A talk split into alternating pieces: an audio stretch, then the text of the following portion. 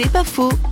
Avec la psychothérapeute Evelyne Fréchet, auteure du livre Le Père, aux quêtes d'un personnage chez Giono les textes de Giono fourmillent d'images bibliques, de métaphores bibliques. Et donc forcément, ça m'a fait tilt. Je me suis rendu compte en plus que Giono refusait, mais d'une manière absolue, presque violente, l'image de Dieu le Père. Ma première hypothèse, ça a été de dire il y a quelque chose derrière, quoi. Parallèlement, il y a plusieurs livres de Giono qui racontent son lien avec son propre père. Et donc, dans Jean le Bleu, Giono, il parle de son papa, le vieux cordonnier qui a une image complètement sanctifiée. Ce père-là, il l'a tellement idéalisé que ça devient écrasant, c'est insupportable, un parent parfait. Tous les psys vous le diront. Et donc, voilà, ça a été une de mes premières hypothèses. Peut-être que le refus de Dieu est une manière camouflée de refuser le père parce que il peut pas assumer de refuser le père Jean.